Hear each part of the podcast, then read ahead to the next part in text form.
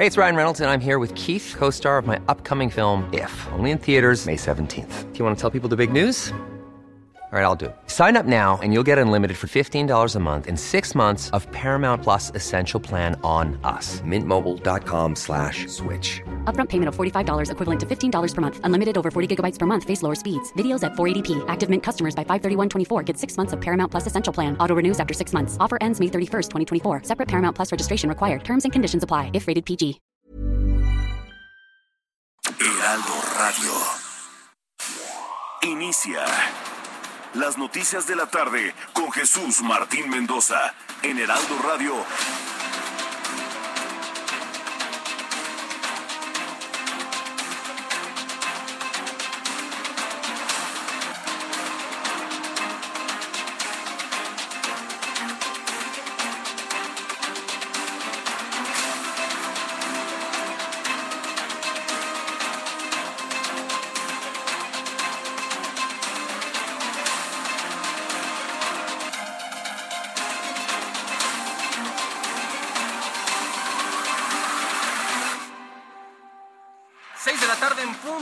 Del centro de la República Mexicana. Bienvenidos a las frecuencias del Heraldo Radio. Mi nombre es Carlos Allende y a nombre de Jesús Martín Mendoza, estas son las noticias de la tarde. Hoy, 21 de marzo de 2022, eh, el día de inauguración oficial del Aeropuerto Internacional Felipe Ángeles, allá en Zumpango, Estado de México. Hoy fue todo el, el eventazo ¿no? de, de las primeras operaciones oficiales ahí en el nuevo aeropuerto de en el Estado de México y eh, todo el mundo estaba allá, ¿no? El presidente, estuvieron este, gobernadores de todo el país, tuvo el gobernador de Veracruz, el de Oaxaca, evidentemente de Hidalgo, de Estado de México, la jefa de gobierno Claudia Sheinbaum también andaba por allá. Entonces eh, se armó lo que pues, probablemente sea el evento que uno de los eventos más importantes en lo que va del sexenio, allá en la inauguración del nuevo aeropuerto internacional Felipe Ángeles en el municipio de Zumpango. Estado de México y pues sí, conmemorando casualmente a uno de los eh, pues, estandartes ideológicos que tiene este gobierno, que es eh, el expresidente Benito Juárez. Eh, y digo, aquí hay varias, varios asuntos que más adelante vamos a estar viendo sobre el tema de traslados, sobre el tema de pues, operabilidad, ¿no? Porque hoy, hoy fui en la mañana, ahí han de saber, que me dio mi vueltilla ahí por la mañana en el Aeropuerto Internacional Felipe Ángeles, saliendo desde el Zócalo, haciendo más o menos el mismo recorrido del presidente.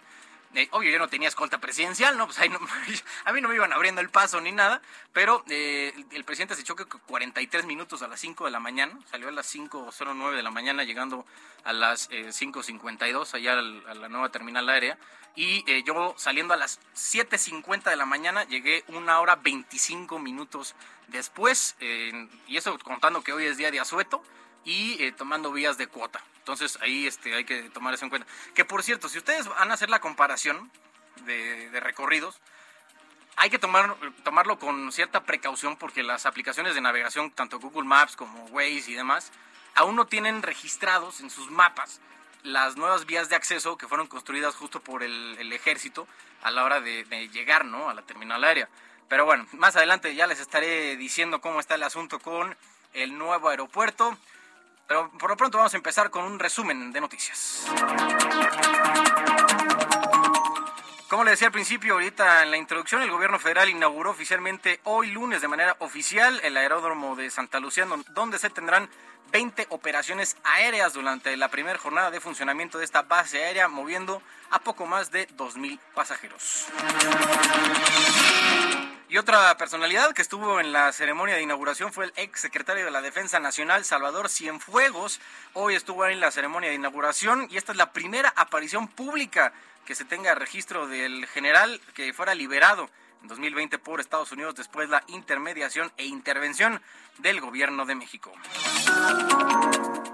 Y en otros asuntos que ya no tienen que ver con el aeropuerto, un ministro de la Suprema Corte rechazó frenar un acuerdo del INE que ordena al presidente eh, retirar propaganda gubernamental que difunde a través de redes sociales. Ya saben, este eh, estire y afloje que han tenido con qué es propaganda, qué no es propaganda, qué sí se puede decir al respecto. Eh, bueno, cuando estamos en tema de veda electoral por la revocación de mandato que va a ser dentro de 20 días, este es un capítulo más de la ya eterna lucha que ha tenido entre el partido en el poder y las autoridades electorales. Y a pesar del semáforo verde decretado en algunas ciudades, el IMSS llamó a la población a continuar con las medidas sanitarias que se han implementado en los dos últimos años por eh, la pandemia. Entre estas tenemos la sana distancia, el uso del cubrebocas, la eh, higiene frecuente de manos, evitar saludar de beso, de mano o abrazo, además de mantener eh, buena ventilación en lugares cerrados. Bueno, y diputados de Morena, PT y Partido Verde Ecologista de México, el bloque oficialista en la Comisión de Educación de la Cámara de Diputados, se sumaron a la, exigencia de los legisladores de oposición de que regrese el programa de escuelas de tiempo completo a la educación básica, lo que hace ver desde dónde se tomó la decisión y con qué motivación eh, se decidió evitar o más bien cancelar el programa de eh, escuelas de tiempo completo.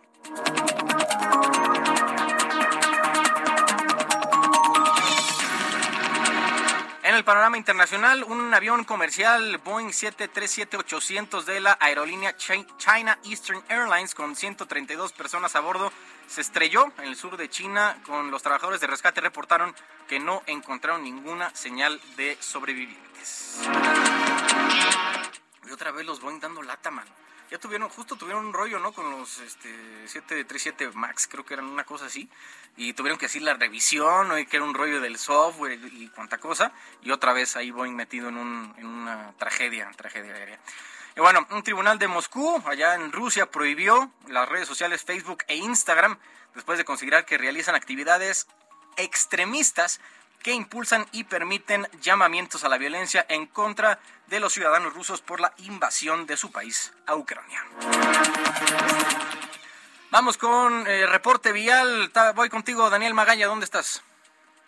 ¿Qué tal? Muy buenas tardes. En la zona del circuito interior para las personas que pues se trasladan hacia la zona del aeropuerto, lo de carga vehicular, sobre todo en la incorporación de la calzada Ignacio Zaragoza. Fíjate que pues a lo largo del día se ha estado manifestando un grupo de personas en este ingreso hacia la terminal 1, por lo que bueno, pues se tuvieron algunos retrasos para quien se traslada hacia la zona de la terminal aérea. Hay que tomarlo en cuenta, bueno, pues salir con tiempo en el caso de que se trasladen hacia el Aeropuerto Internacional de la Ciudad de México, porque bueno, pues si bien es un día eh, para muchas personas de asueto, pues sí tenemos complicaciones por esta estación, los carriles laterales, bueno, con algo de carga vehicular en la incorporación de la calzada Ignacio Zaragoza, quien ingresa hacia Zaragoza procedente, procedente de la zona de la autopista México-Puebla, el avance es constante para poder ingresar también hacia la zona del anillo periférico oriente. El reporte, muy buena tarde. Gracias, Daniel.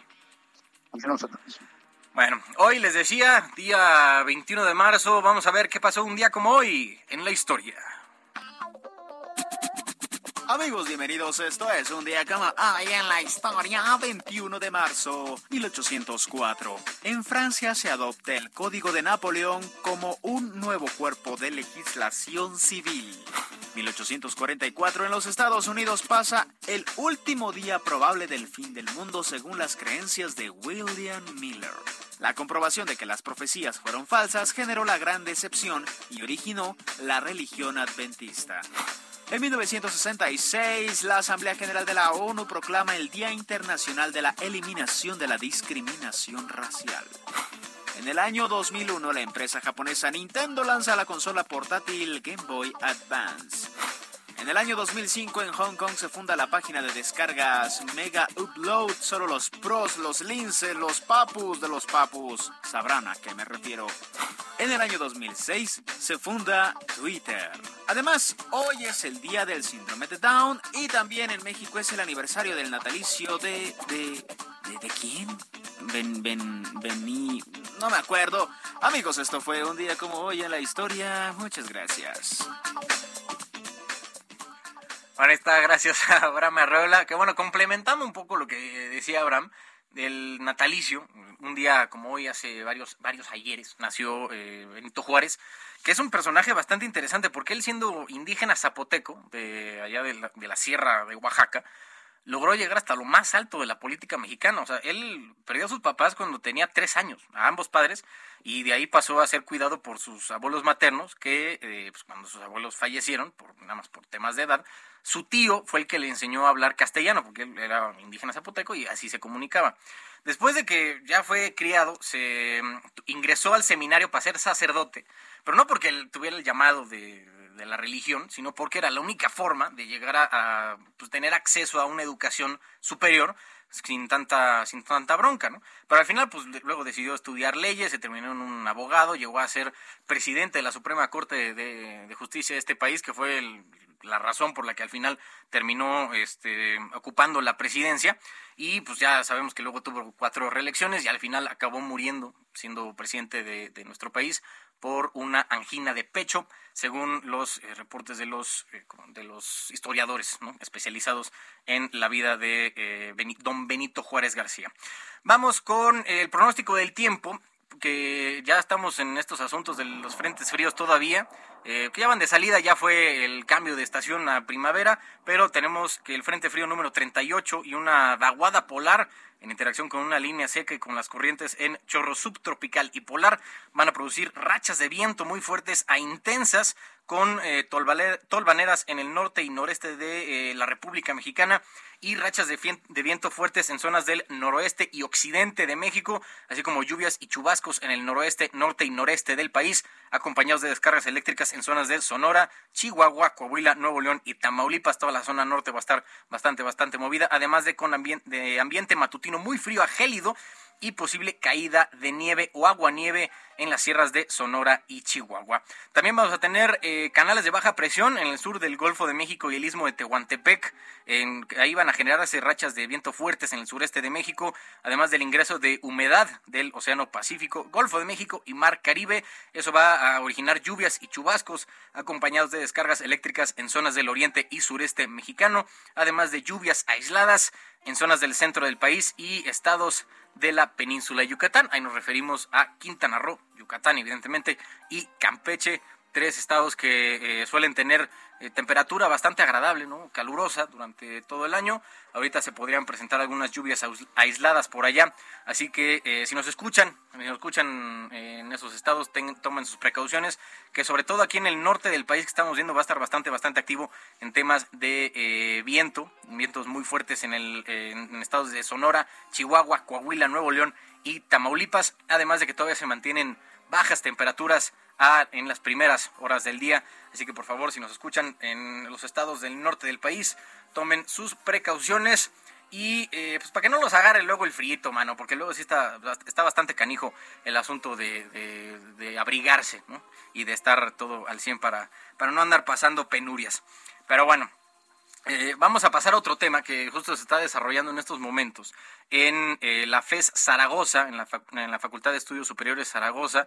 Eh, ahí se está registrando un incendio en un laboratorio de la Facultad de Estudios Superiores, ahí de parte del, del complejo de estudios de, la UNAM. Hay tres personas lesionadas hasta el momento. El reporte lo tiene Augusto Atempa. Adelante, Augusto.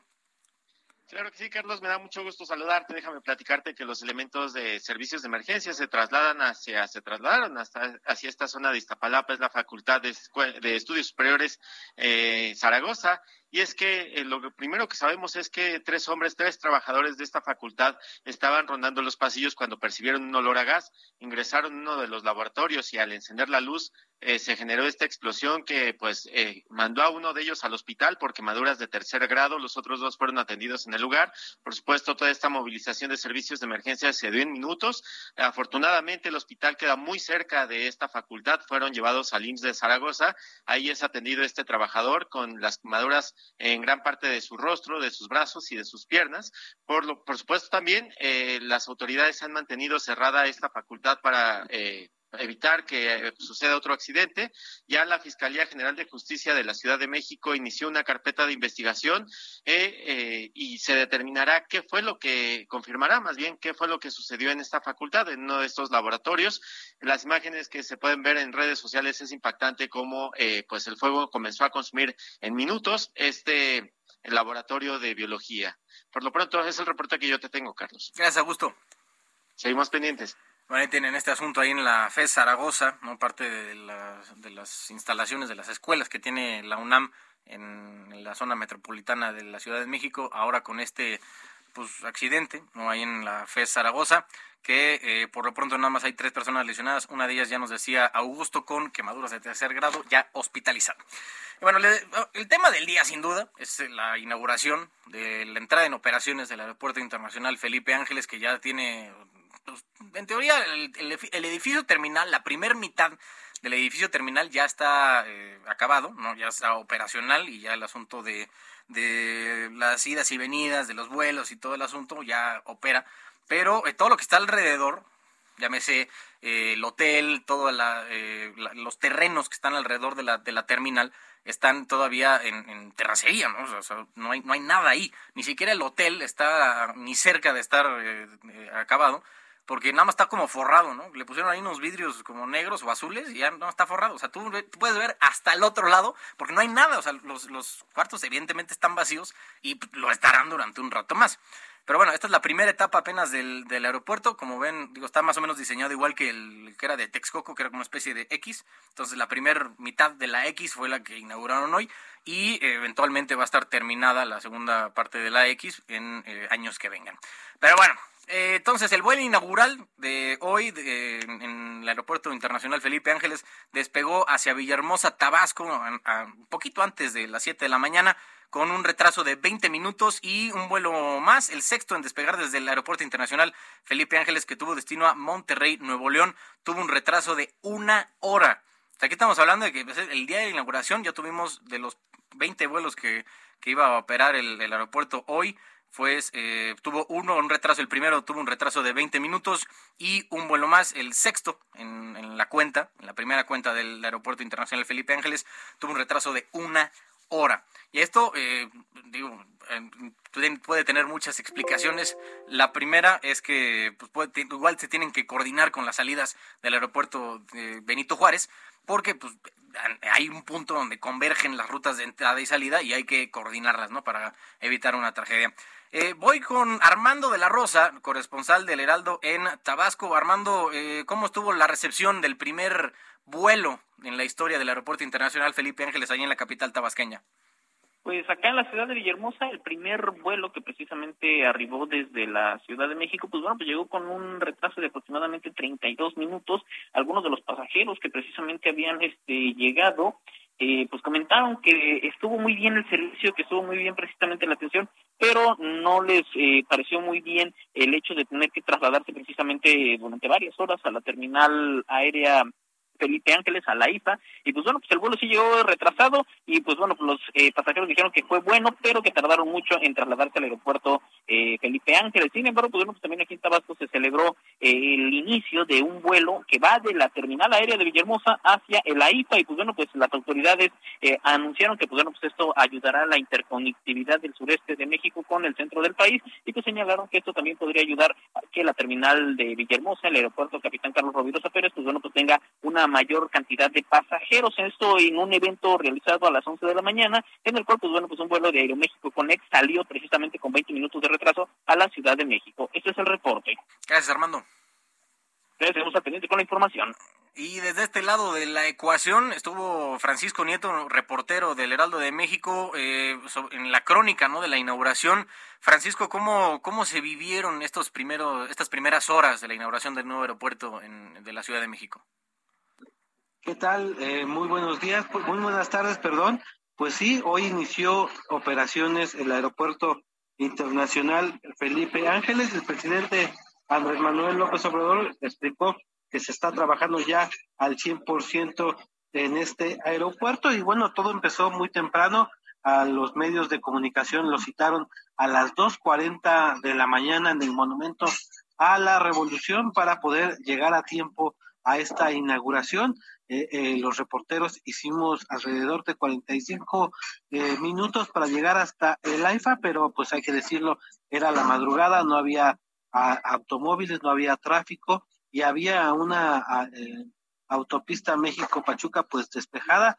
El, se anunció que se iba, se iba a entregar ocho carriles y bueno, pues sí, sí pudimos ver esos ocho carriles, pero aún así pues eh, la crítica está en el sentido de que todavía es muy lejos desde la Ciudad de México llegar al AIFA y bueno, pues el presidente llegó a las seis de la mañana, incluso él hizo 38 minutos, salió a las cinco diez de la mañana de Palacio Nacional y posteriormente pues llegó antes de las seis de la mañana para poder encabezar la reunión de seguridad y después ya a las siete hacer la conferencia de prensa ya en el, en el edificio terminal donde los pasajeros están ya esperando abordar su avión. Ahí se fue, ahí se dio la mañanera por parte del presidente Andrés Manuel López Obrador y bueno, pues ahí el presidente dijo que la misión está cumplida. Escuchemos al presidente López Obrador.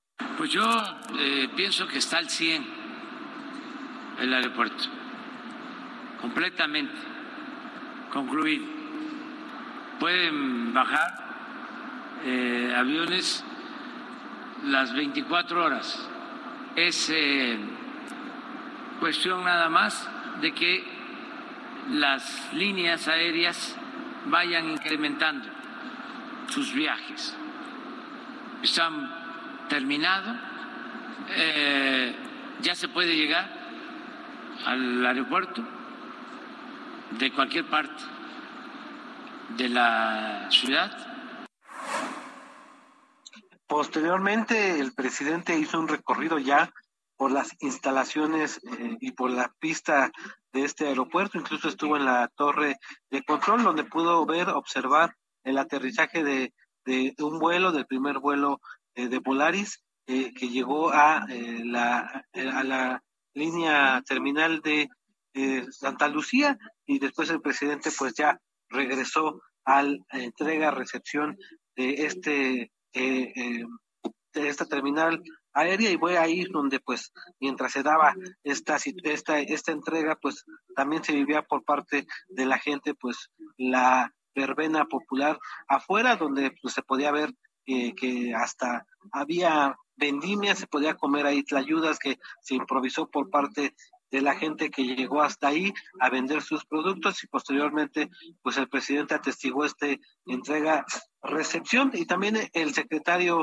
de la defensa quien es el responsable de esta obra pues explicó los detalles de lo cómo se entrega el aeropuerto internacional Felipe Ángeles. Escuchemos el primer eh, despegue, eh, que fue a las seis y media de la mañana, el avión de Aeroméxico, hacia la ciudad de Villahermosa, Tabasco, con 89 pasajeros.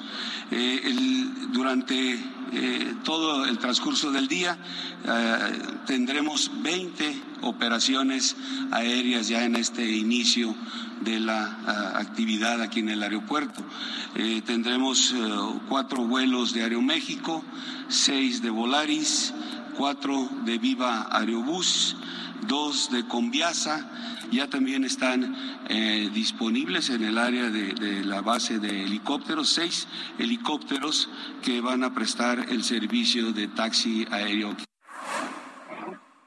Y bueno, pues el presidente anunció que los ingenieros militares y la tropa se van el día de hoy también al Tren Maya para que comiencen esta obra y se pueda concluir el próximo año. Pues esto es parte de lo que se vivió en esta inauguración del Aeropuerto Internacional Felipe Ángeles. Gracias, Francisco. Buenas tardes. Buenas tardes. Oye, los pobres soldados no les van a dar ni chance de descansar, mano. Ya no terminan una cuando ya están metidos en, otra obra. Mínimo, denles un día para que recarguen, recarguen pilas ahí para, para que tengan, este, pues estén así, llegando, llegando a, punto con la, eh, con la construcción. Bueno, un poco de lo que, de lo que este, me tocó vivir ahora que fui al, aeropuerto. Este, si llegan por Tecamac, la cosa es una, una, vueltón que te hacen dar por todo el perímetro de la terminal aérea y ahí dices, ah, bueno, pues ya llegué, ¿no? Ya aquí dice, está el aeropuerto, ¿no? Al menos el, polígono que, involucra el, aeropuerto, pues ya está aquí, ¿no? Ya lo ves en el mapita y ya todo. Pero la cosa es que te meten por, por lo que es los Reyes a Cosac y tantito adelante de Tecamac y ahí como que te meten a lo que es el, terreno, no ya propiamente del Aeropuerto Internacional Felipe Ángeles, y rodeas todo lo que es todo el perímetro hasta que llegas a donde está Nextlalpan, ahí das como una especie de vuelta para ir enfilarte hacia adentro. O sea, no es broma, yo creo que te avientas 15, 20 minutos más nada más en darle la vuelta a toda esa estructura de, de, carreteras que hicieron alrededor, ¿no? justo en el perímetro del aeropuerto, para eh, pues poder entrar. Pero miren, la verdad es que siendo lo más objetivo posible, es que no está así este, feo la, arquitectura del, del aeropuerto. Pero también la pantalla porque es nuevo, ¿no? Todo está así brilloso, todo está este, nuevecito, literalmente huele a nuevo, ¿no? Ahí la, la terminal. Y eh, la parte la decorativa de los de los baños, pues sí es un poquito atractiva. Nada más la, parte donde estuve fue en el, tema de llegadas, porque elementos de la Guardia Nacional no estaban dejando llegar a, personas que no fueran pasajeros a la parte de salida. Entonces nada más nos dejaron ahí en la parte de, llegadas, ¿no? De, los de los este, vuelos. Creo que ya después ya abrieron todo, ¿no? Pero, pues, bueno, al final nada más vi los, los baños que estaban con temática de la revolución, man. Pues está, está, interesante luego que pongan este tipo de cosas. Digo que eso no la convierte en, ni cerca lo que iba a ser el aeropuerto de Texcoco, pero bueno. Eh, vamos a ir a un corte. Ahorita estamos en Heraldo Radio. Mi nombre es Carlos Allende. Acuérdense, me pueden seguir en redes sociales como arroba Sir Allende. Volvemos. Escuchas a Jesús Martín Mendoza con las noticias de la tarde por Heraldo Radio, una estación de Heraldo Media Group. Heraldo Radio.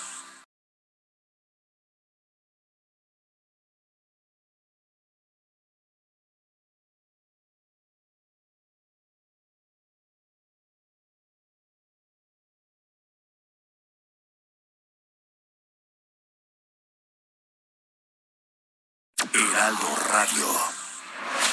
Escucha las noticias de la tarde con Jesús Martín Mendoza.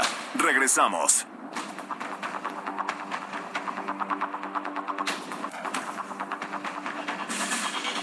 Son, 6.30 de la tarde en punto, tiempo del centro de la República Mexicana. Ya Francisco Nieto nos hacía un breve adelanto de un poco el folclore que se vivió hoy en la inauguración y eh, para más, eh, Luis Pérez Courtad, reportero de Heraldo Media Group, que igual nos, nos topamos allá, mi querido Luis.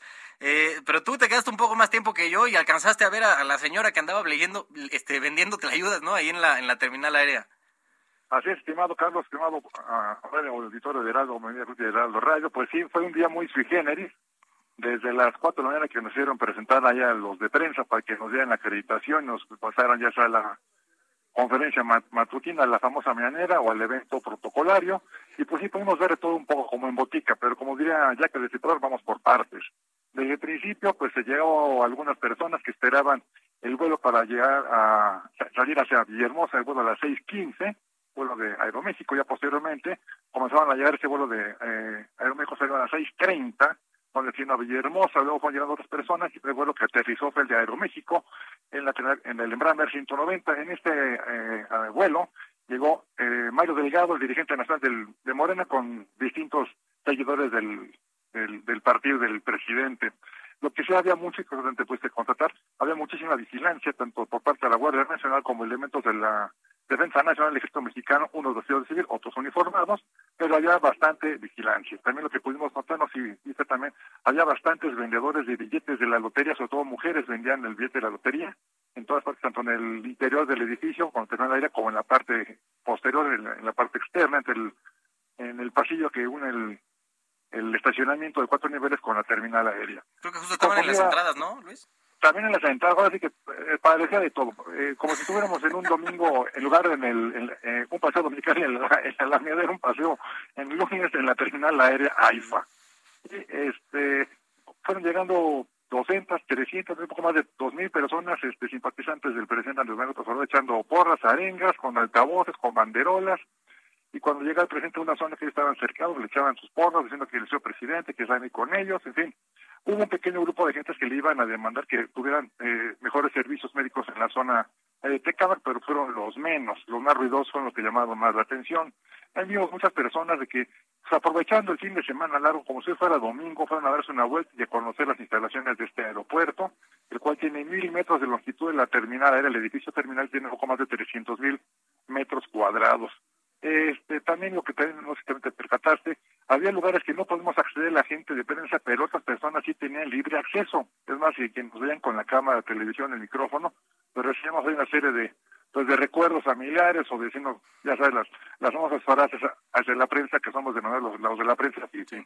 Pero bueno, eso es parte de la sal y la pimienta de este ejercicio periodístico y pues eh, nos pudimos percatar que había mucha gente que se fue en el avión, de, en el vuelo de eh, Venezuela, de la aerolínea Conviasa, y pues había gente que decía, que voy a dejar a mis papás o a mi familia que va a, Caracas, pero ellos no saben cuándo ver otro vuelo, ya sea de salido que venga de allá, porque nos cuentan que puede pasar días o semanas que regrese este vuelo de Conviasa de una aerolínea estatal de Venezuela. Es lo que nos pudimos percatar y también nos pudimos ver. Había muchos niños eh, con playeritas con la figura del presidente Andrés Manuel López Obrador y con la leyenda atrás del famoso ejercicio del, de o de la revocación del famoso 10 de abril. Eh, una mañana bastante intensa, tanto en para poder eh, sacar información, ya que había, eh, repito, mucha gente de seguridad y nos preguntan a dónde tenemos acceso, a dónde no tenemos acceso, si tenemos eh, la acreditación para la mañanera o tenemos acreditación para el evento protocolario, el cual las gentes, los compañeros que estuvieron en el eh, evento protocolario, los estuvieron en un, área, un comedor, un edificio como unos tres kilómetros a la distancia, y hasta las de las zonas de las cinco de la mañana, cinco y media, hasta las ocho y media, nueve de la mañana los sacaron para que ocuparan el lugar para el evento protocolar, el cual estuvo, pues hubo bastantes invitados, poco más de 250 invitados especiales entre empresarios industriales, eh, integrantes de gabinete legal y empleado, algunos integrantes del partido Morena y personas ah, eh, muy cercanas al, presidente. También quien llamó la atención que estuvo ahí fue el general Salvador Cienfuegos, el, el secretario de la Defensa, estuvo presente como invitado en esta ceremonia. También estuvo el, este, el magnate Carlos Slim, esto y pues eh, después del evento a la gente que estábamos ahí en el, evento protocolario no los dejamos ahí hasta después de las 3 de la tarde por medidas de seguridad. Más que nada para que no se nos pudiéramos acercar a los invitados especiales y hacerles unas preguntas las entrevistas de rigor pero en general fue todo un domingo sui generis y pues sí como es las playudas de 35 pesos tuvieron éxito yo que al igual o se vendieron más que los 2.200 boletos que se vendieron el día de hoy eh, primero estaban en el estacionamiento y luego se salió al, al pasillo de los entre los dos edificios y había colas como de 30 25 personas por lo menos esperando su ayuda de 35 pesos. Es que no había de otra, ¿no? O sea, los locales comerciales nada más había uno abierto, al menos en la, en la parte donde sí se tenía acceso más este razonable, que era la parte de llegadas. Eh, y pero nada más me acuerdo que había un local abierto y este y hay unos puestecillos, pero nada más era de, de artesanías. Exactamente, ahora sí que de comer, pues ya ni te, ni te pregunto, ahora sí que cómo extrañamos por lo menos el Oxxo o el Seven, el Seven, sí, de conveniencia, o si no, ir, ir bien desayunado desde las 3 de la mañana. No, pero igual no, te aguanta, Luis, no manches. ¿Ya este, tantas horas?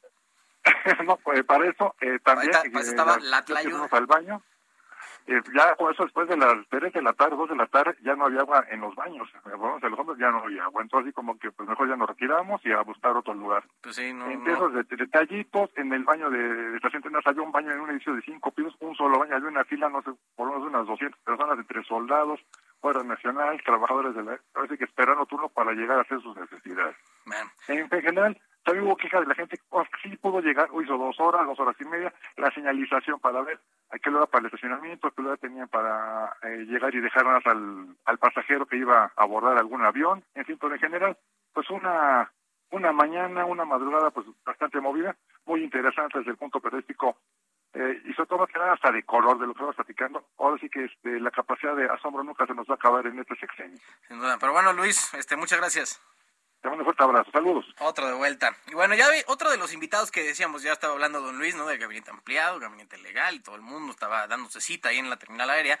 Eh, otro fuerte fue el de Salvador Cienfuegos, ex secretario de la Defensa de la, de la Defensa Nacional durante el sexenio de Peña Nieto, ahí andaba también. Y este eh, es una de, la segunda presencia en actos públicos más destacada desde que en noviembre del año pasado fue la entrega del Premio Nacional de Comunicación José Pajes Yergo, donde hasta saludó ¿no? a Lorenzo Córdoba, ahí muy, muy quitado de la pena. Y bueno, la jefa de gobierno también dio su discurso, ¿no? Aprovechó que fue una de las oradoras ahí en la inauguración, que nada más fueron creo que cuatro, ¿no? Bueno, es cierto, como seis, eh, contando al general secretario de la Defensa, al general Vallejo, que fue el responsable, al, ay, ¿cómo se llama? Isidro, el director de la, de la empresa, Isidoro Pastor, gracias. Y eh, el presidente del Mazo, eh, Fayad, y la jefa, ¿no? Esa fue la alineación de discursos y ella dijo que para hablar, este, para hablar a los adversarios del proyecto del presidente López Obrador van a estar eh, bastante, bastante buenos y dijo que cuando los adversarios usen el AIFA lo van a disfrutar en silencio. Así que aquí celebro, por el bien de la zona metropolitana del Valle de México, el de haber convertido este aeropuerto militar en un puerto aéreo para el beneficio de todos y de todas y haber mantenido el aeropuerto de la Ciudad de México.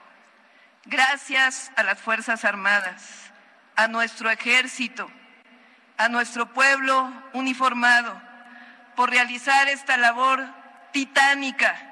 Por ello, hago un llamado a todas y todos los aún escépticos a que vengan a conocer el Aeropuerto Internacional Felipe Ángeles y que valoren la magnitud de este esfuerzo y que se integren al proyecto donde los intereses de la nación y el pueblo están por encima de la corrupción y de los privilegios del ayer. Estoy convencida inclusive que algunos de nuestros adversarios, cuando usen el AIFA, lo disfrutarán, aunque sea en silencio. Están las palabras de la jefa de gobierno en, este, en esta obra que fue inaugurada hoy y pues muchos han recalcado ¿no? que ha sido libre de corrupción, que ha sido incluso mejor ¿no? que el, proyecto pasado en Texcoco. Pero eh, una investigación de Mexicanos contra la Corrupción ha encontrado que más, al menos 10 empresas de reciente creación que fueron creadas entre 2019 y 2020, parecía exprofeso para este eh, proyecto, obtuvieron 21 eh, contratos por más de 1.573 millones de pesos y una de las más beneficiadas fue Alstef México SADCB, constituida en julio del 2020, que parece ser una filial ¿no? de la empresa Alstef Automation. Para hablar de este tema está con nosotros Vanessa Cisneros, quien es periodista de investigación en Mexicanos contra la Corrupción y la Impunidad. Vanessa, ¿cómo estás? Buenas tardes. Hola, ¿qué tal? Muy buenas tardes. Muy bien, aquí contenta de estar contigo y con tu auditorio. no, cuéntame, Vanessa, porque ustedes está viendo aquí la, las cifras que publicaron en Mexicanos contra la Corrupción y lo que veo es que de los 1.573 millones, eh, 1.475 fueron a esta empresa Alstef, ¿no? Así es, eh, como bien eh, mencionabas, es una empresa filial de eh, la francesa Alstef eh, lo que llama la atención eh, es que, bueno, eh, antes de que esta empresa Alstef México se creara, eh, poquito después, me parece que cerca de un mes, eh, se había declarado desierta una invitación a cuando menos tres proveedores. Cuando se realizan contrataciones públicas, el gobierno lo hace a través de tres modalidades. Una de ellas es las eh, invitaciones restringidas, donde se invitan a participar a, tres proveedores y bueno, ahí entre ellos tienen que dar eh, sus ofertas, ¿verdad? También está la adjudicación directa, que es bueno, el, eh, cuando el gobierno directamente le da un contrato a una empresa por presentar ciertas condiciones específicas o bien una licitación pública que está abierta a eh, al, público en general que tenga eh, las, las em, especificaciones de lo que se pide. Alstef Alstef México, eh, como te comentaba, bueno, fue creada poquito después de que se declarara desierta em, una invitación a cuando menos tres proveedores.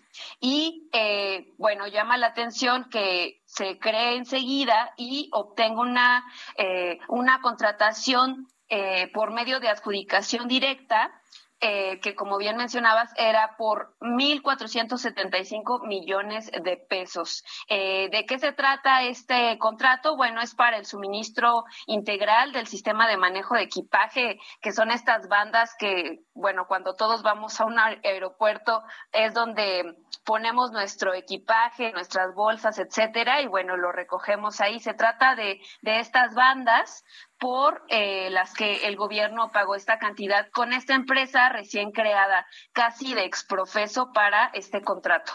Oye, ¿y qué, qué es lo que podría levantar sospechas? O sea, solamente el hecho de que se creara justo cuando se declaró desierta y digo, ah, parece que hay un vacío, ¿no? Ahí, después de que se declara desierta, nace esta empresa y, y luego le entregan el contrato que no es una cantidad menor. Claro, los, los hechos nos señalan que fue pues una cronología de hechos bastante peculiar, ¿no? Que una empresa obtenga un contrato un mes después de haber sido creada, pues es un hecho bastante peculiar. Eh, nosotros nos dedicamos a investigar eh, este tipo de cuestiones de contrataciones públicas y bueno, este, hay empresas que tardan años en conseguir contratos públicos. No lo es así como, como esta empresa que es Alsted México. También te puedo comentar que otra empresa que llama la atención en, este reporte periodístico es Gramart. Esta empresa eh, obtuvo también eh, un contrato millonario, contratos millonarios para el aeropuerto de Santa Lucía. Y bueno, ¿por qué llama la atención? Porque esta empresa pone como su domicilio fiscal, que es donde reciben las notificaciones del SAT, eh, del seguro, etcétera, una, una eh, un conjunto, un departamento en un conjunto habitacional en Puebla. Eh, es, es un departamento pues bastante sencillo, ¿no? Es un departamento Infonavit. Entonces, pues llama la atención que una empresa de reciente creación eh, que tiene su domicilio pues una sol, en una zona popular eh, reciba contratos millonarios por parte del gobierno. Pues sí. Oye, este, justo estoy aquí viendo y, y tiene como eh, un pequeño saborcito a lo que llegó a pasar en gran en gran escala con la estafa maestra, ¿no? O sea que o tomaban, creaban empresas con domicilios fiscales eh, irreales, ¿no? Para una empresa que se jacte de serlo y pues, el dinero no lo volvimos a ver. Eso creo que es, es una hebra que debemos seguir investigando nosotros los reporteros. Ya veremos qué pasa si eh, la Auditoría Superior de la Federación eh, en sus siguientes informes puede determinar algo con respecto a estas empresas. Y bueno, eh, pues tienen mecanismos parecidos, ¿no? Eh, que son empresas fantasmas, se, contrata empresas fantasma para, eh, bueno, eh, sacar dinero de, del erario público. En el caso de la estafa maestra, en el caso de este aeropuerto, bueno, seguimos esperando qué pasa con esta trama. Mientras tanto, pues esta es la información que nosotros podemos darles a ti y a tu auditorio con respecto a las contrataciones públicas que el, el gobierno hizo para este aeropuerto.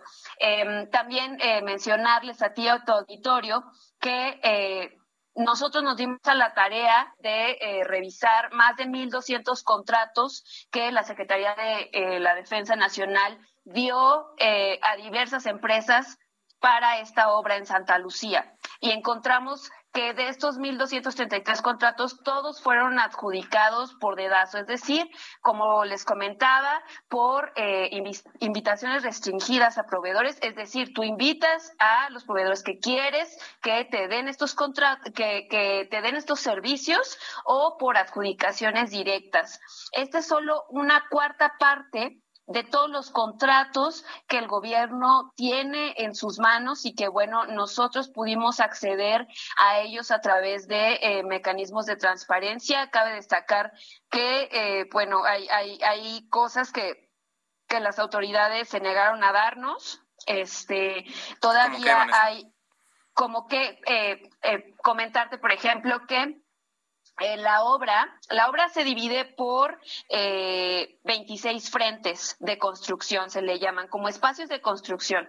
Eh, nosotros pedimos que nos dieran estos 26 frentes y el gobierno solo nos dio 23, es decir, eh, tenemos tres pendientes, pues que el gobierno no no este no hizo públicos a, a, a esta organización. Bueno, ¿sabes cuáles sí. son específicamente, Vanessa? No, es como por, Eh, por curiosidad. No tengo ahora el, el, el nombre de los frentes, pero este, pues no, no nos los entregaron. También eh, destacar que, eh, por ejemplo, nos dieron, pues son más de mil contratos, entonces las carpetas que nos dimos a la tarea de revisar mis compañeros y yo, podíamos tener, no sé, eh, pues una numeración, ¿no? Del 1 al 10, ¿no? Y en, en esa numeración de contratos que nos dieron, por ejemplo, faltaba el 5, el 4, de pronto el 7, y así era muy variado. Nos pudimos dar cuenta que pues nos, nos dieron la información como se le llama este en, en el oficio cepillada, ¿no? Como, como eh, escogida, ¿no? O como Este, cuentagotas. Ajá, así es. Eh, y bueno, esta y más información pueden eh, consultarla en nuestro sitio contra la corrupción.mx, donde eh, publicamos el día de hoy una serie de investigaciones acerca de eh, del, del aeropuerto. Pues Vanessa Cisneros, periodista de investigación en Mexicanos contra la Corrupción y la Impunidad, gracias por estar hoy en las noticias de la tarde en Heraldo Radio.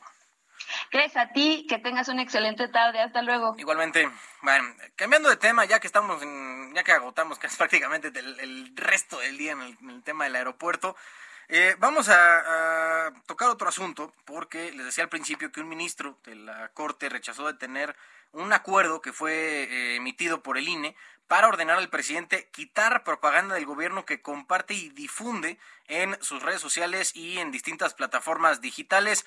Esto eh, viene por la admisión en la Suprema Corte misma de una controversia constitucional que, presentó el eh, presidente de la Cámara de Diputados, Sergio Gutiérrez Luna. Sobre este asunto eh, voy con mi compañera Elia Castillo, reportera de Heraldo de México. ¿Cómo estás, Elia?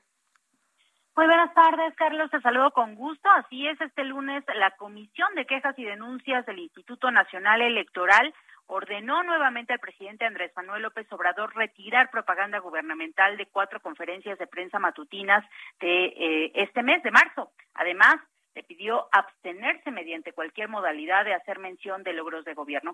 Carlos, cabe aclarar que estas eh, medidas cautelares que ordenó el día de hoy la Comisión de Quejas son independientes a las anteriores que ya se han presentado en contra del titular del Ejecutivo. En tanto, la instancia electoral consideró inaplicable en este proceso de revocación de mandato ya en curso el decreto interpretativo emitido por el Congreso de la Unión y que fue publicado el jueves pasado en el diario oficial de la Federación, este llamado decretazo.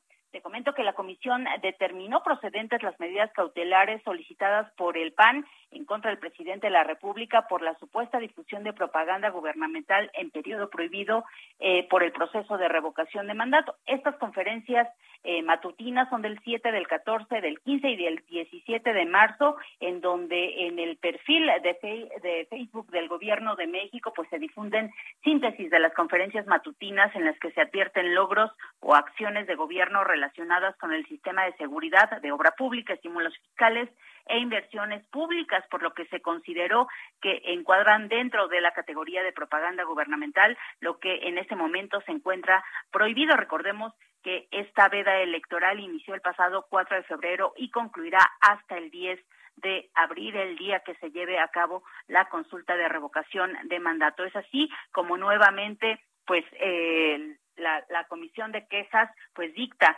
eh, tanto medidas cautelares como este, pues estas eh, eh, esta orden al titular de la ejecutiva para que retire esta propaganda. Y bueno en el tema de del decretazo pues en concordancia con lo señalado por la sala superior la sala regional especializada del Tribunal Electoral del Poder Judicial de la Federación el viernes pasado, pues que estableció que este decreto de interpretación no aplica a los procesos electorales que ya comenzaron, tanto para la revocación de mandato como para la elección en seis estados el próximo junio, pues no aplican toda vez que debe pasar un, un periodo de 90 días para que se pueda eh, realizar la aplicación de este eh, decreto interpretativo. Este es el reporte que te tengo, Carlos. Gracias, Elia.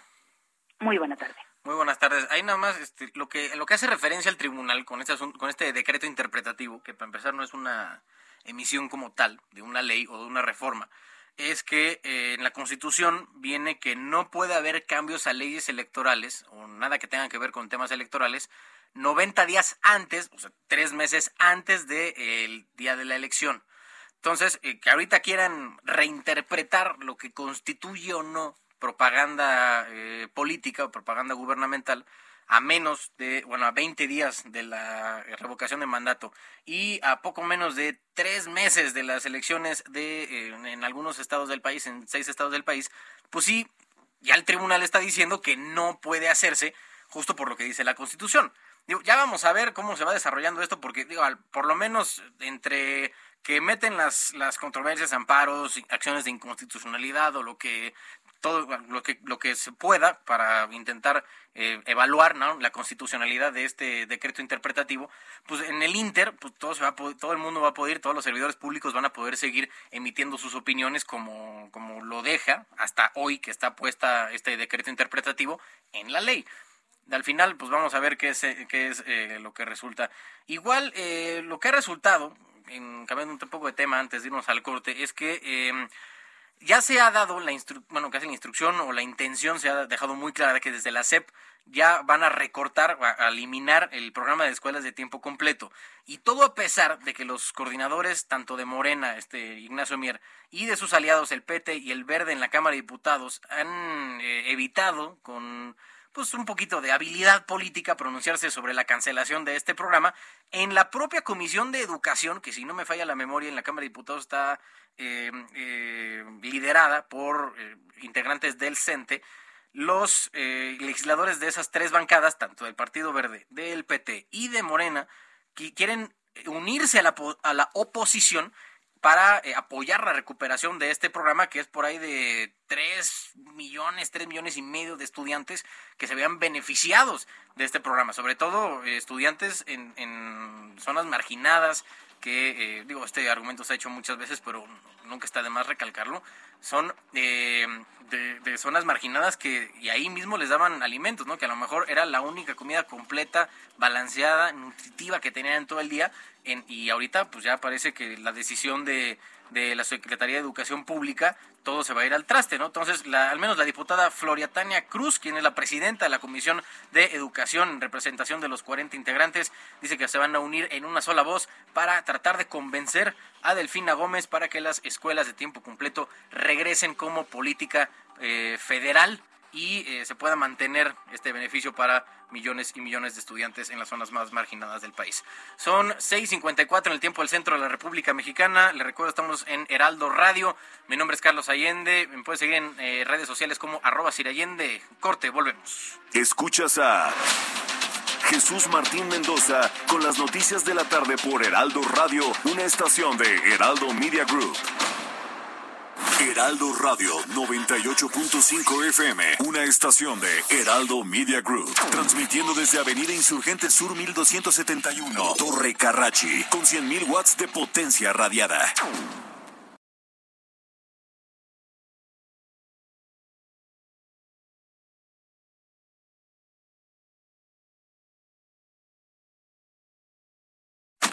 Radio. La HCL se comparte, se ve y ahora también se escucha.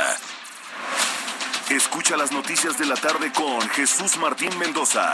Regresamos.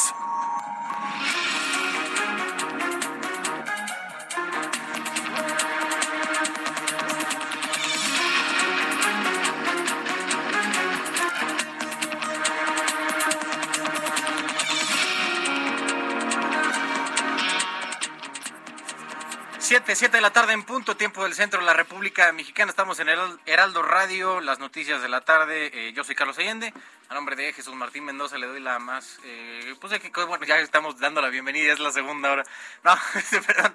Pueden seguir en redes sociales como arroba Allende. Aquí estamos ya en el esfuerzo informativo. Le hemos traído lo mejor de, la inauguración ¿no? del Aeropuerto Internacional Felipe Ángeles.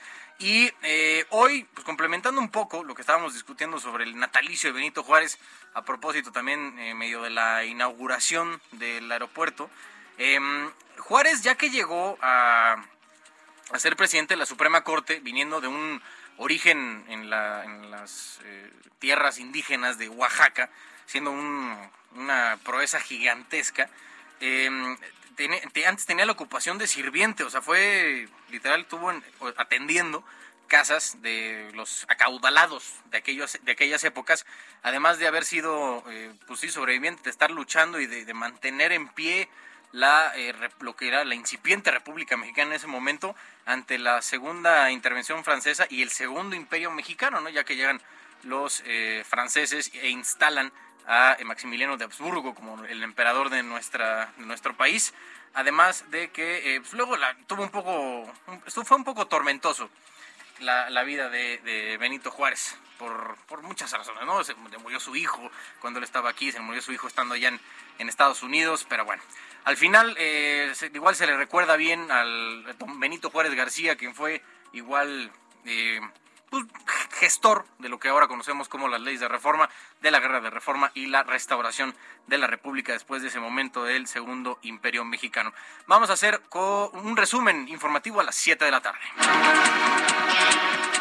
Vanessa Cisneros, periodista de Mexicanos contra la Corrupción y la Impunidad, declaró en entrevista que la compañía Alstef México fue creada poco después de que el gobierno mexicano emitiera una invitación a tres proveedores donde se le otorgó una adjudicación directa por un contrato multimillonario para dar el servicio e instalación de las bandas de equipaje en el aeropuerto de Santa Lucía, lo que es irregular porque una empresa no obtiene contratos de esa magnitud al mes de haber sido creada. Alstef México fue creada poquito después de que se declarara desierta una invitación a cuando menos tres proveedores.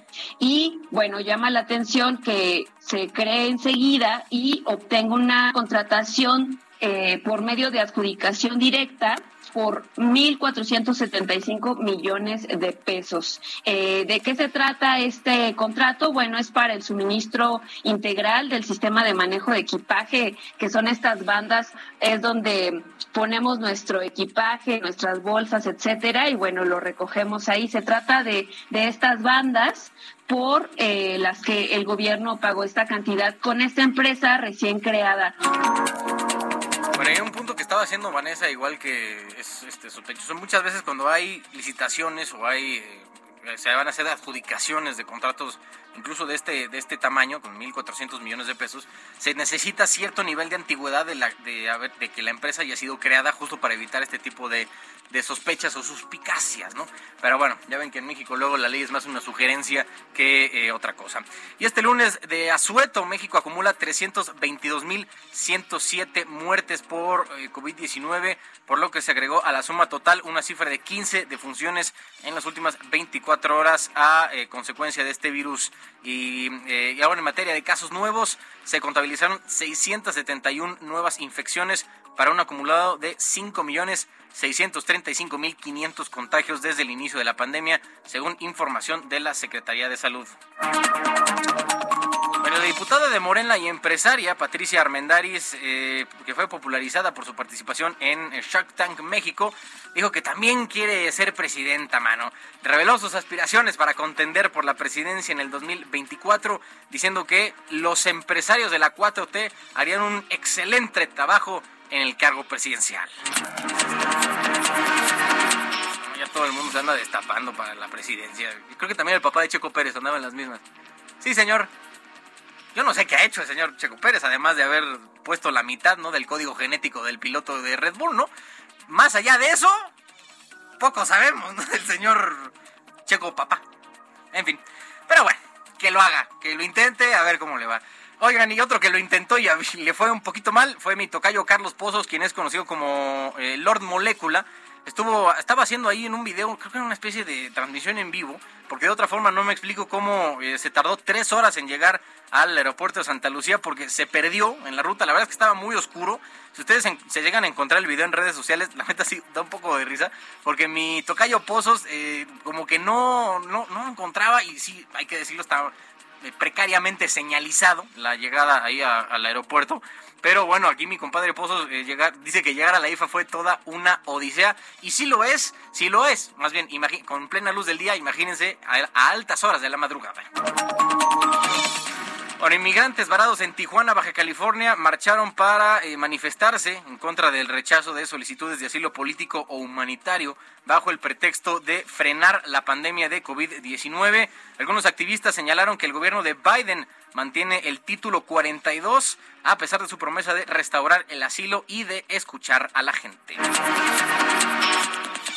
Bueno, el gobernador de Quintana Roo, Carlos Joaquín González, anunció hoy lunes el uso voluntario del cubrebocas en espacios abiertos o al aire libre a partir de mañana, martes 22 de marzo, en todo el estado. Sin embargo, dijo que la medida no es definitiva y que van a seguir atentos al comportamiento del COVID durante la próxima Semana Santa. Ya cada vez más estados, cada vez más estados se suman ¿no? a, a hacer eh, opcional el uso del cubrebocas, al menos en espacios abiertos.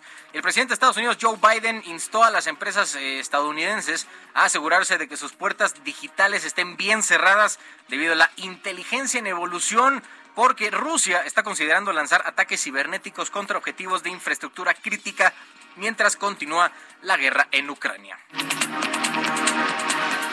Oye, habitantes de la isla caribeña de San Andrés organizaron partidas de búsqueda para encontrar y matar al tiburón tigre que mordió a un turista italiano causándole la muerte. Eh, este grupo de pobladores asesinaron el fin de semana a un tiburón nodriza como venganza. Eh, ante, es que no puede ser.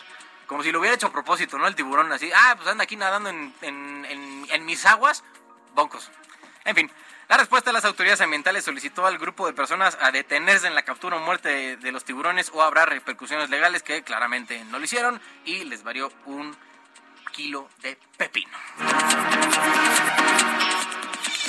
Vamos de nuevo con eh, reportes viales. Daniel Magaña, ¿dónde te encuentras? ¿Qué tal? Pues tenemos información para las personas que se trasladan a través del circuito interior, pero donde entramos de Río Churubusco en dirección hacia la zona de Tlalpan bueno, pues se nota que pues, no tenemos intensa actividad vehicular en este sentido en la zona del circuito interior para poder incorporarse hacia la zona de la calzada de Tlalpan o un poco más adelante las personas que ingresan hacia la avenida División del Norte o al eje central Lázaro Cárdenas prácticamente desde su inicio en las inmersiones de, la alberca olímpica y para utilizar el eje vial en, en dirección hacia la zona del eje 4 sur. El reporte. Muy buena tarde. Gracias, Daniel. Continuamos. Vamos contigo, Alan Rodríguez, ¿dónde te encuentras? Hola, ¿qué tal, Carlos? Amigos, muy buenas tardes. Nos encontramos en estos momentos en la calza, en la caseta de Tlalpan, esto en la autopista México-Cuernavaca, en donde en estos momentos se está registrando un aforo vehicular de 59 vehículos que ingresan a la Ciudad de México por 45 que están saliendo en estos momentos por minuto hacia la zona de Cuernavaca. En este punto ya se reportan algunas incidencias como vehículos descompuestos, los cuales, pues por supuesto, las grúas en estos momentos están haciendo su agosto. La afectación vehicular para quienes se dirigen hacia la capital del país se encuentra desde la altura del kilómetro 47. Es por ese motivo que zonas como Tres Marías y también la zona de La Pera, en estos momentos eh, el aforo vehicular pues se registra a vuelta de rueda y así continuará durante los próximos minutos por la llegada de vacacionistas a la zona de la Ciudad de México. El regreso. Por lo pronto, el reporte que tenemos. Muchas gracias, Alan. Estamos al pendiente. Bueno, ahí está el reporte de eh, Vial. Ya estamos viendo algunos eh, carga vehicular ya de regreso de algunos vacacionistas que vienen entrando, regresando a eh, la Ciudad de México desde sus respectivas vacaciones. Y qué bueno, pues aquí nosotros estamos al pie del cañón para informarle en Heraldo Radio y hay que, hay que disfrutar luego el tema de las vacaciones porque pues, se les, se les va el año, llega la Semana Santa y ya no tenemos este, pues nada, nada de descanso para seguir rindiendo todo al 100.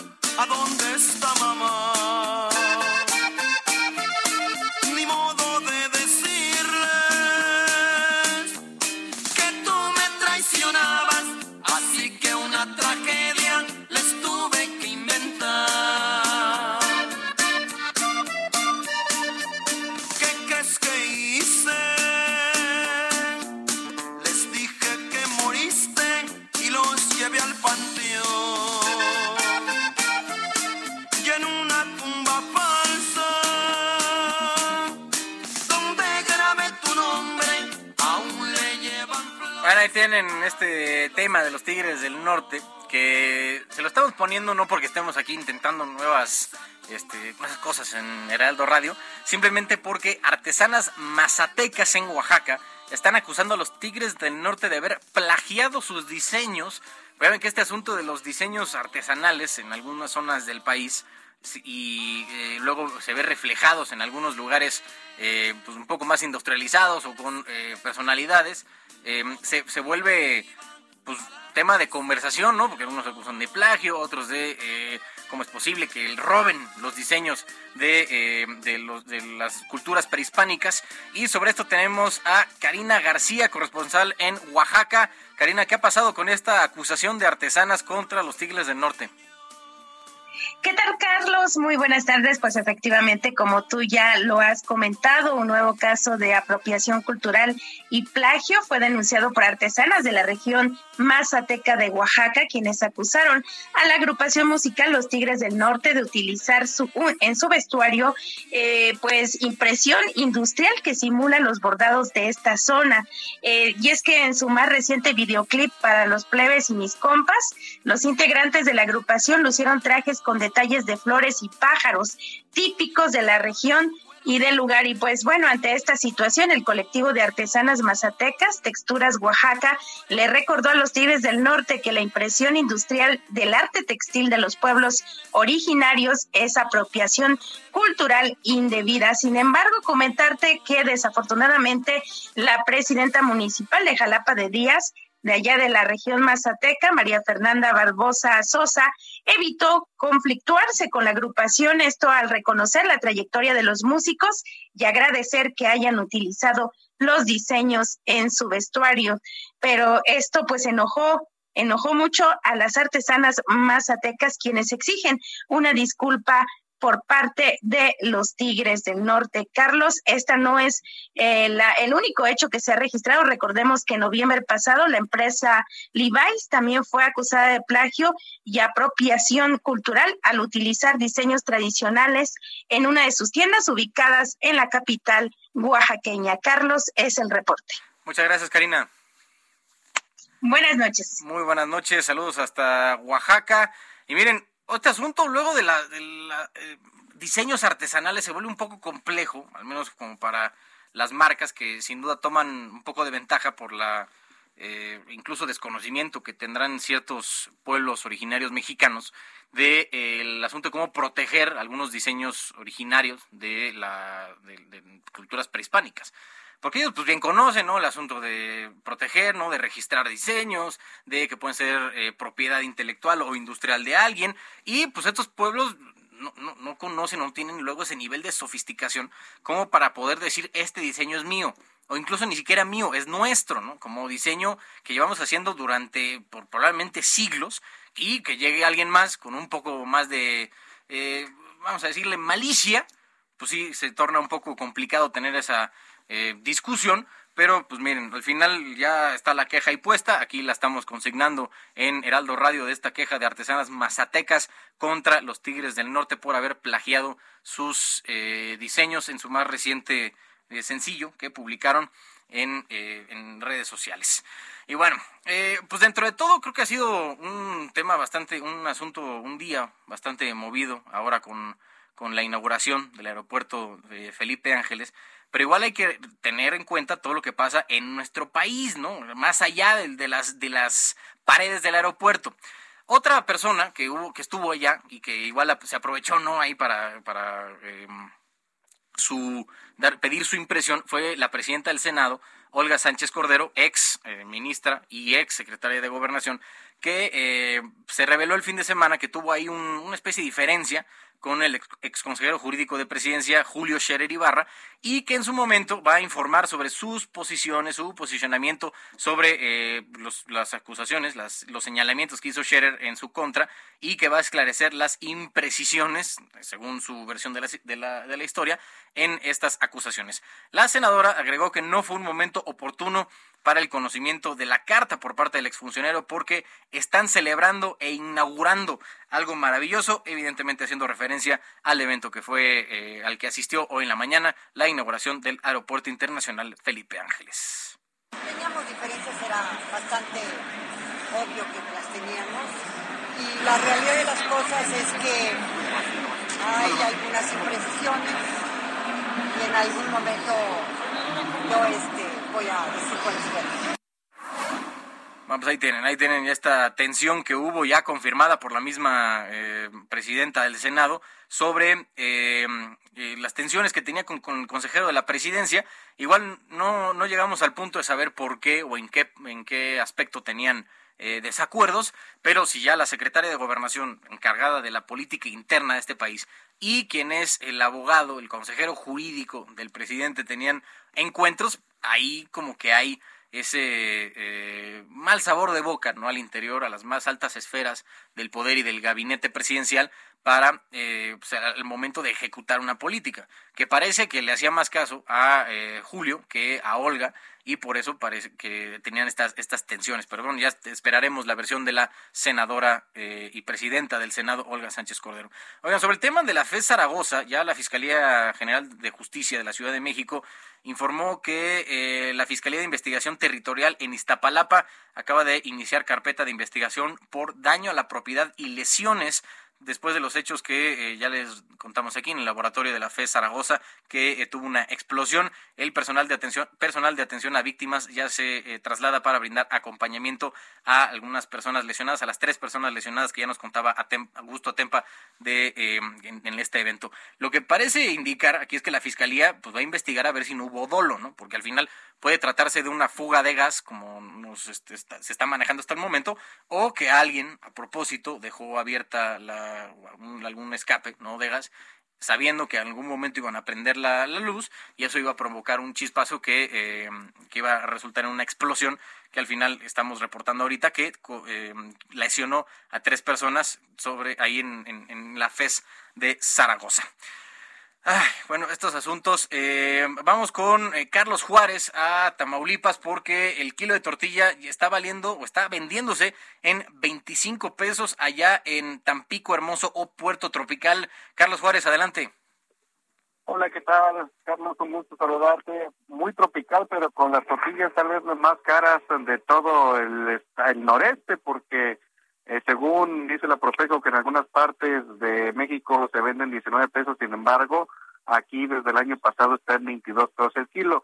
En enero, en esta llamada cuesta de enero, bueno, pues subió a 23 y pensábamos que ahí se iba a quedar el asunto, pues en febrero ya está en 24 y a partir del día de hoy el kilo de la tortilla se vende en 25 pesos y el kilo de la masa está en 21. Obviamente, pues la masa pues no es tan solicitada por los clientes hay que, hay que señalar que, bueno, todo esto se iba al aumento en los costos de lo que es el gas, la gasolina y el maíz, que, bueno, pues ha sufrido alzas en los últimos meses.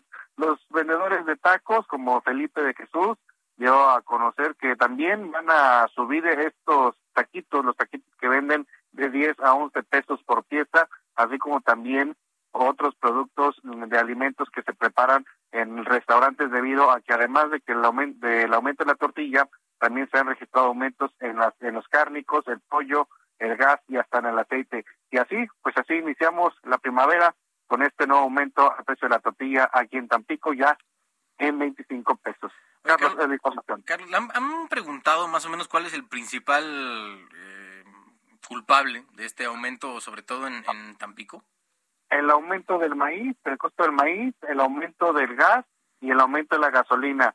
Aquí la gasolina ya anda rondando entre los 21 y 21.50. Sin embargo, pues es poca la producción del maíz que se da en esta región del estado, por lo cual es, obvio que se tiene que traer de otras partes de la República, donde a lo mejor los costos del combustible pues son diferentes. Pero también el tema del gas también ha sido una situación que ha provocado estas alzas a la tortilla. Bueno, gracias, Carlos Juárez. Un abrazo, muy buenas noches.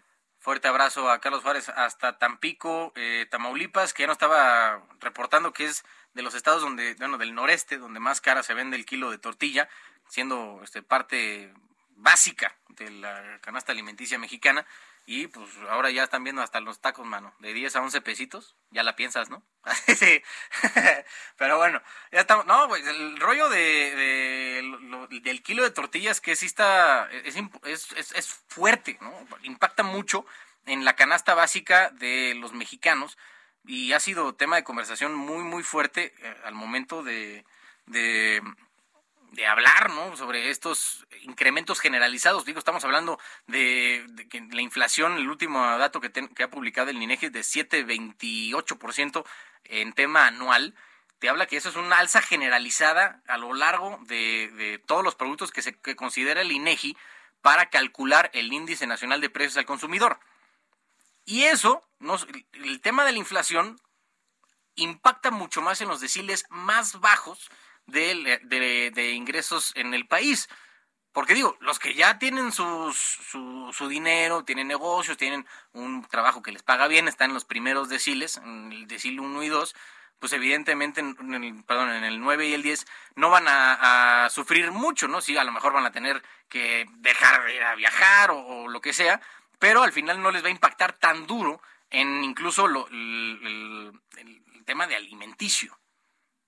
Sea, la inflación es el primer impuesto fuerte que se le, impone a las eh, clases más bajas de cualquier país.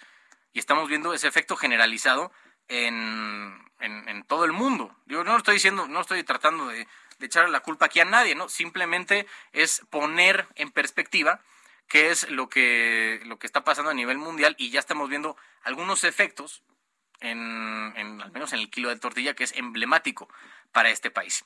Bueno, ya estamos hablando del asunto en Quintana Roo y de cómo se empiezan a relajar las medidas en temas sanitarios. Alejandro Castro, corresponsal en Quintana Roo, ¿qué nos puedes eh, comentar sobre la situación de la pandemia ya en, en, el Caribe mexicano y de esta nueva medida de hacer eh, ya opcional el uso de cubrebocas en espacios abiertos? ¿Qué tal, ¿Qué tal, Carlos? Buenas tardes. Efectivamente, a partir de este martes, el uso de cubrebocas en espacios al aire libre dejará de ser obligatorio, según informó el gobernador Carlos Joaquín González.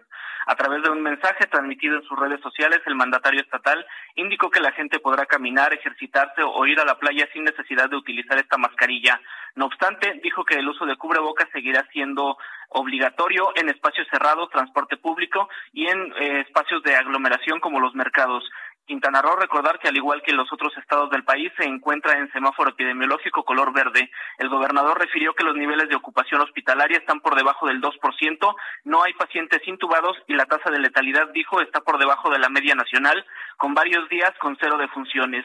Eh, asimismo, el personal indicó pues que el personal médico y el de servicios como restaurantes y hoteles deberán portar el cubrebocas durante la atención al cliente. Este lunes también fue anunciada la ampliación de horario para el cierre de establecimientos hasta las 3 de la mañana, se amplió dos horas, estaba hasta la una de la mañana, esto previo a la temporada vacacional de Semana Santa. El mandatario también indicó que se mantendrá la vigilancia del comportamiento del COVID durante esta próxima semana y la Semana Santa para estar atentos a posibles rebotes como ocurrido en otras ocasiones. Es la información que tenemos desde Quintana Roo. Muchas gracias, Alejandro. Muchas gracias, buenas tardes. Fuerte abrazo allá hasta el Caribe mexicano. Bueno, ya son más, cada vez más estados que se suman a volver opcional el uso de cubrebocas en espacios abiertos. En espacios cerrados todavía la recomendación es sí ventilar, eh, hacer higiene de manos constante y seguir usando el cubrebocas. Todavía no estamos en un punto de la pandemia que digamos, bueno, ya relajamos y, como estábamos antes del 2020, hay que seguirnos cuidando. Y eh, bueno, vamos a ir un corte de nuevo, son las 7.24, casi 7.25 de la tarde. Eh, escuchas Heraldo Radio, mi nombre es Carlos Ayane. Escuchas a Jesús Martín Mendoza con las noticias de la tarde por Heraldo Radio, una estación de Heraldo Media Group. Heraldo Radio. La HCL se comparte, se ve y ahora también se escucha.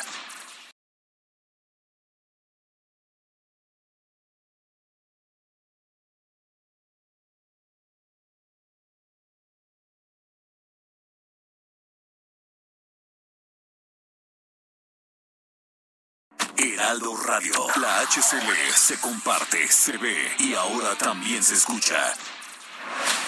Escucha las noticias de la tarde con Jesús Martín Mendoza.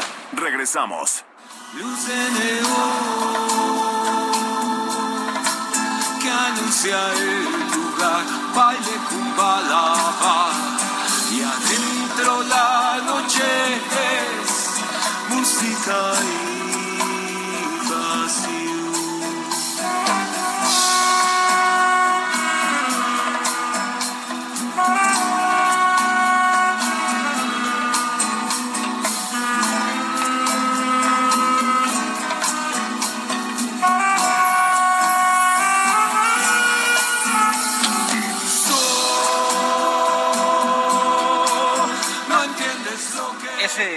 Saxofón prodigioso que ustedes escucharon fue interpretado por María Elena Ríos el sábado durante el Vive Latino en una presentación que tuvo junto a la, maldita vecindad y eh, los hijos del quinto patio. ¿no? Ahí andaba María Elena y eh, hoy eh, tenemos aquí a María Elena Ríos justo para hablar sobre esta interpretación, este momento que tuvo en uno de los escenarios principales del Vive Latino. Eh, María Elena, ¿cómo estás?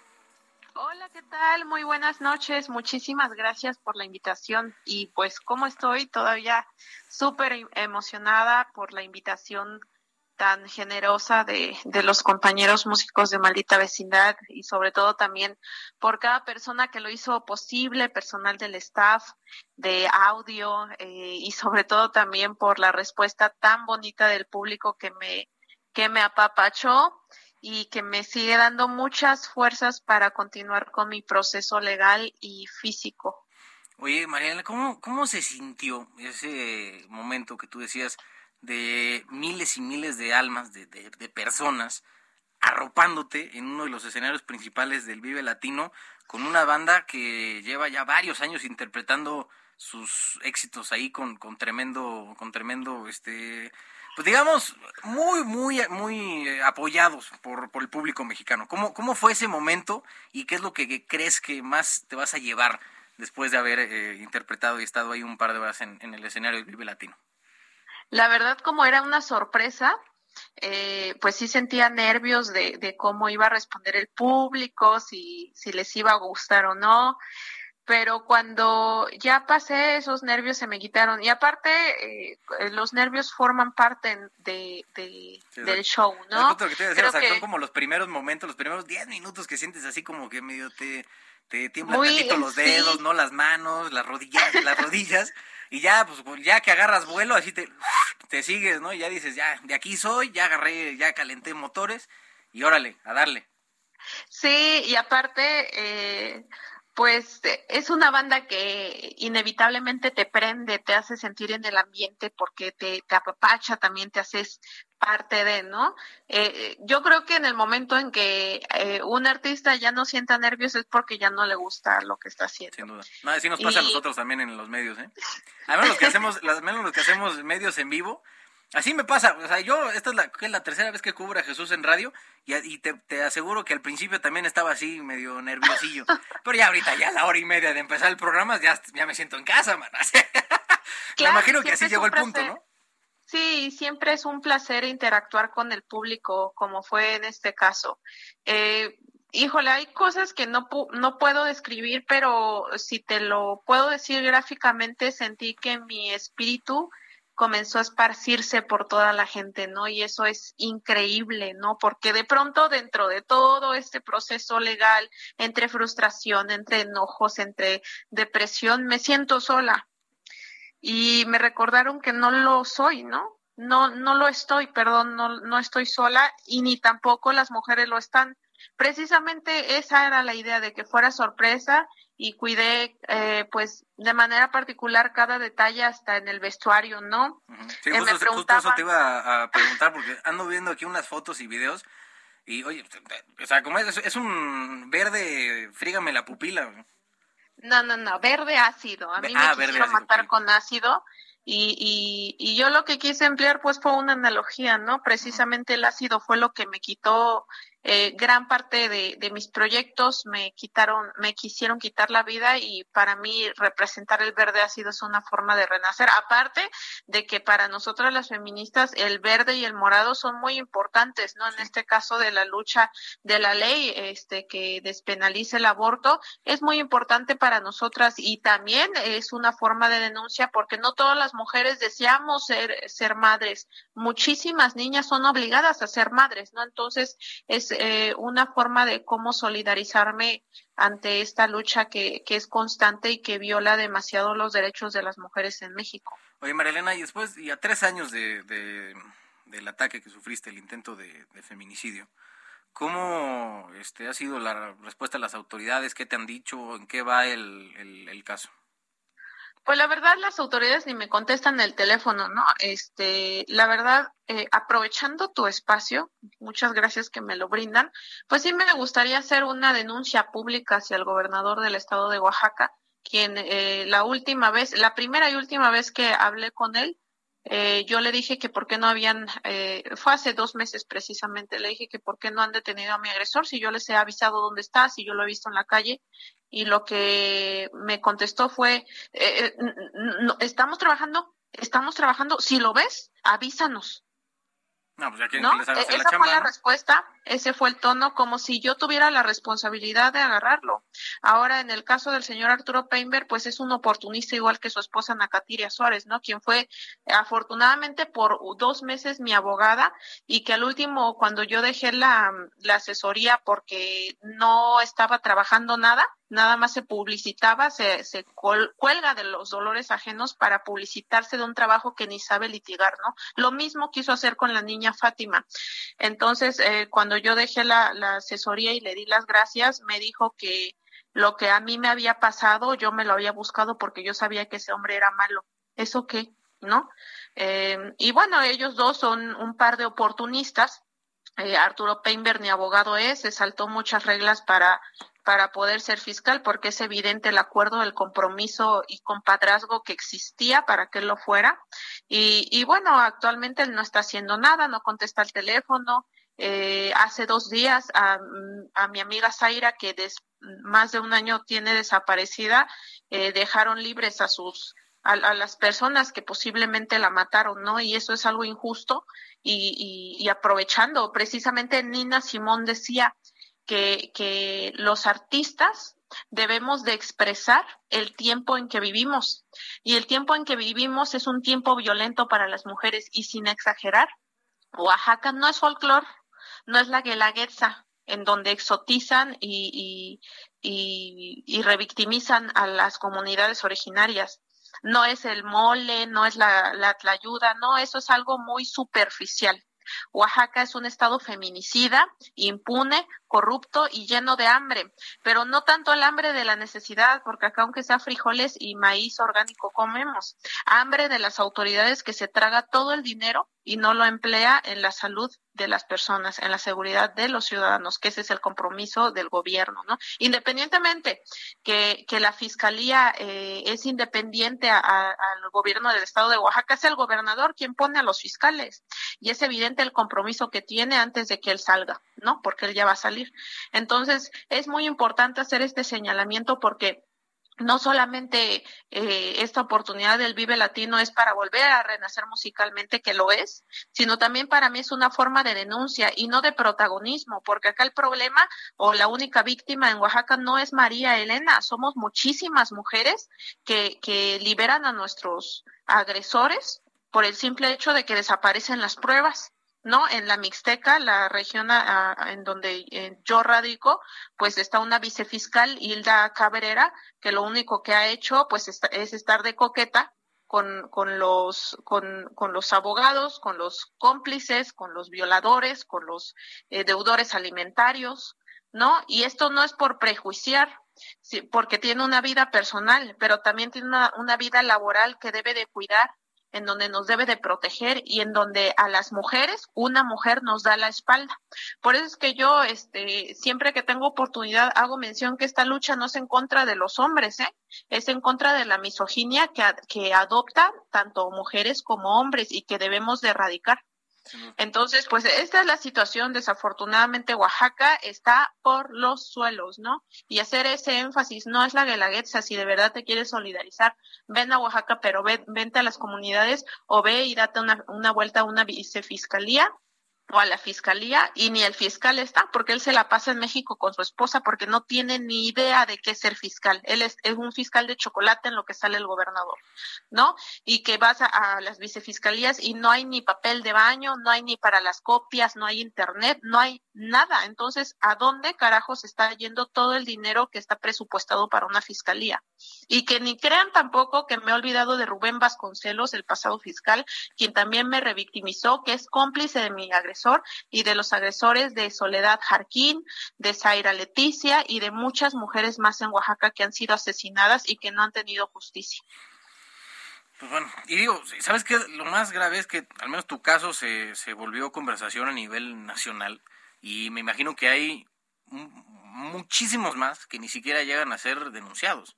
Entonces, ahí el, el, caso es que, digo, al menos tú estás señalando una eh, falta incluso de, de material, de materia prima para, para ejecutar el trabajo de, de, del Ministerio Público. Pero bueno, oye, este Mariana, para no irnos con ese saborcito un poco este agrio, que digo, sin duda se tiene que, que decir, Pero nada más para ya dejarte ir, te quería preguntar qué viene, qué, qué, qué sigue después para María Elena Ríos en el mundo de la música. Pues la verdad, yo me he estado limitando mucho por precisamente por este tema de la revictimización, porque desafortunadamente ante las autoridades, este, las instituciones, los agresores, los abogados de los agresores, tienes que validar tu tienes que validar tu calidad de víctima para para que te crean, ¿no? Entonces, para ellos, si María Elena camina, si María Elena toca, ya estoy bien y ya eso los quieren que o pretenden que, que exoneren lo que me hicieron y no, señores, no es así. Este, me he detenido mucho, ahorita fue la invitación de Maldita Vecindad. Eh, espero que vengan otros proyectos y los que quieran eh, ofrecerme, yo estoy abierta a todas las propuestas porque precisamente para eso quedé viva, para seguir tocando para seguir haciendo música y para seguir siendo libre, porque la música me hace sentir libre. Entonces yo voy a continuar con mi vida, eso no exonera a mis agresores y, eh, repito, la, los artistas, esa es nuestra función, eh, denunciar, denunciar por medio de lo, lo que sabemos hacer, el arte que sabemos hacer para exponer los diversos problemas sociales que existen y que son, eh, aunque desafortunados, son un tema necesario de conversación para poder generar cambios. Precisamente para eso son los espacios de poder, para eso son eh, los espacios en donde tenemos la oportunidad de tener audiencia para hacer estas denuncias por las mujeres por los niños y también por los hombres que no han tenido eco en sus luchas, ¿no? Y en su dolor sobre todo. Y bueno, lo que venga tiene que venir y bienvenido. Pues mucha suerte, María Elena, que sigas acumulando éxitos y más presentaciones en el Vive Latino y todos los, eh, los, los festivales que, a los que decías asistir. Muchísimas gracias, muchísimas gracias a todas las personas que me han dedicado su tiempo. Bueno, pues fuerte abrazo, María Elena. Hasta luego, gracias. Hasta luego. Marilena Ríos eh, estuvo saxofonista, estuvo el fin de semana en el Vive Latino con La, la Maldita Obesidad y Quinto Patio.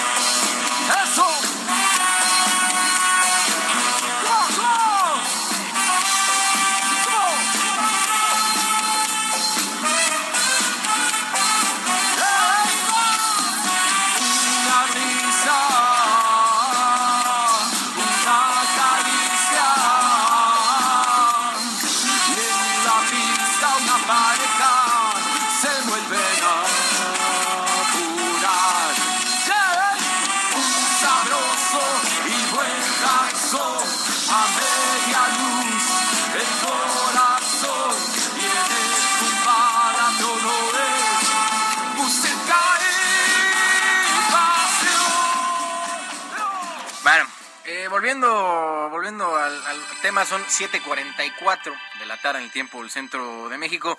Marta de la Torre, nuestra corresponsal en Colima, eh, nos trae un tema importante sobre un, un, hombre que incendió la casa de una mujer embarazada y le causó quemaduras bastante, bastante fuertes.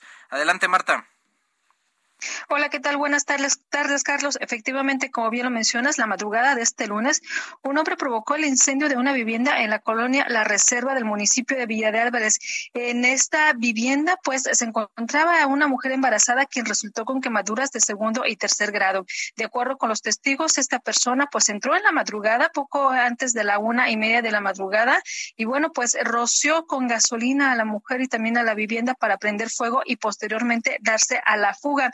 Al lugar llegaron paramédicos para atender a la víctima, a la que llevaron a eh, pues un hospital del Instituto Mexicano del Seguro Social para su atención, además de que también pues bueno eh, arribaron las corporaciones federales y estatales eh, y municipales precisamente pues para comenzar las investigaciones de este intento de feminicidio, Carlos, que bueno pues va muy de la mano esta violencia en contra de las mujeres con la ola de violencia que vive el estado de Colima. Tan solo hace unos momentos, hace alrededor de media hora, se registró registró una balacera en la zona conocida como la Glorieta del Charro, en el centro del municipio de Colima, donde, bueno, pues incluso todavía continúan los operativos de las corporaciones federales, la Guardia eh, Nacional, la Marina y el Ejército Mexicano, quienes eh, pues tuvieron un enfrentamiento con sujetos armados y, bueno, la balacera duró durante por lo menos 20 minutos. En el lugar ya todos los establecimientos se encuentran cerrados, las eh, personas se encuentran bastante alarmadas, incluso ya circulan bastantes videos precisamente por esta situación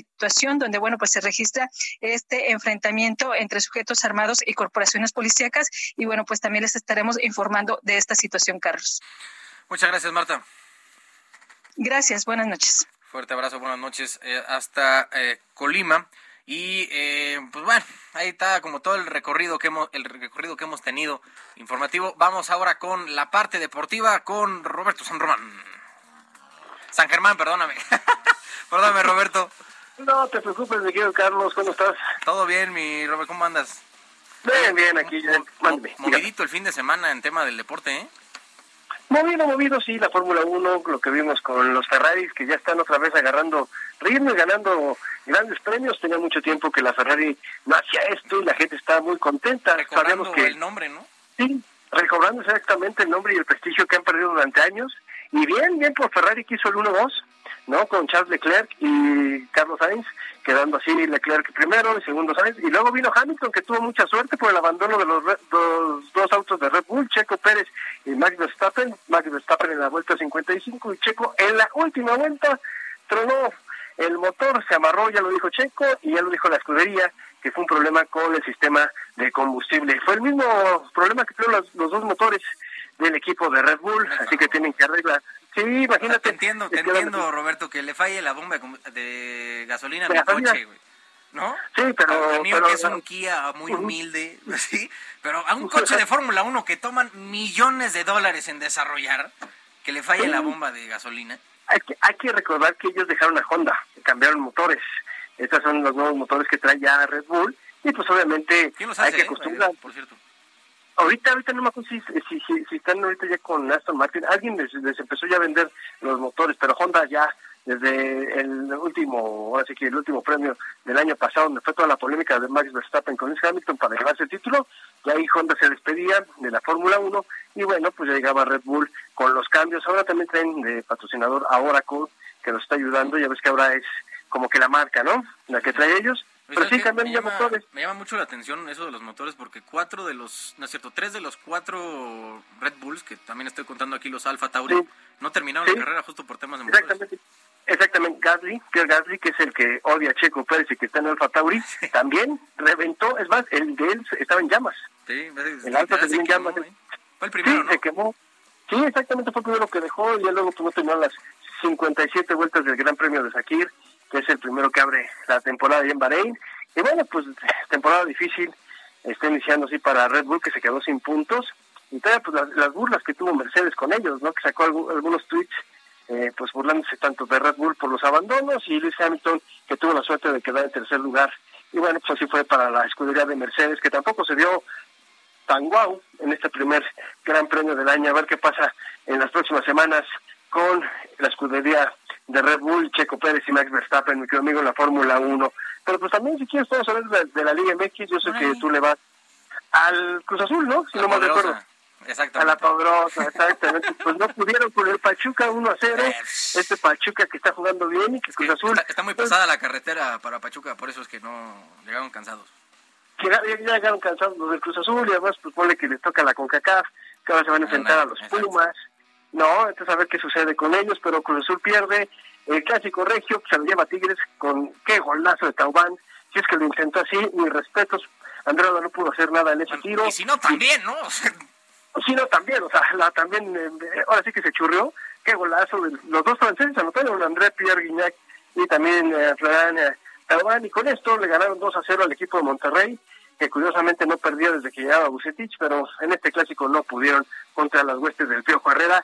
El otro clásico, no sé si tuviste la oportunidad de verlo, Atlas contra Chivas, terminaron a uno en un empate que les sabe más a derrota a las Chivas, ¿no? Por la situación que están viviendo. Michelle Año no ha ganado ningún clásico en lo que va el torneo contra América, el peor América en años.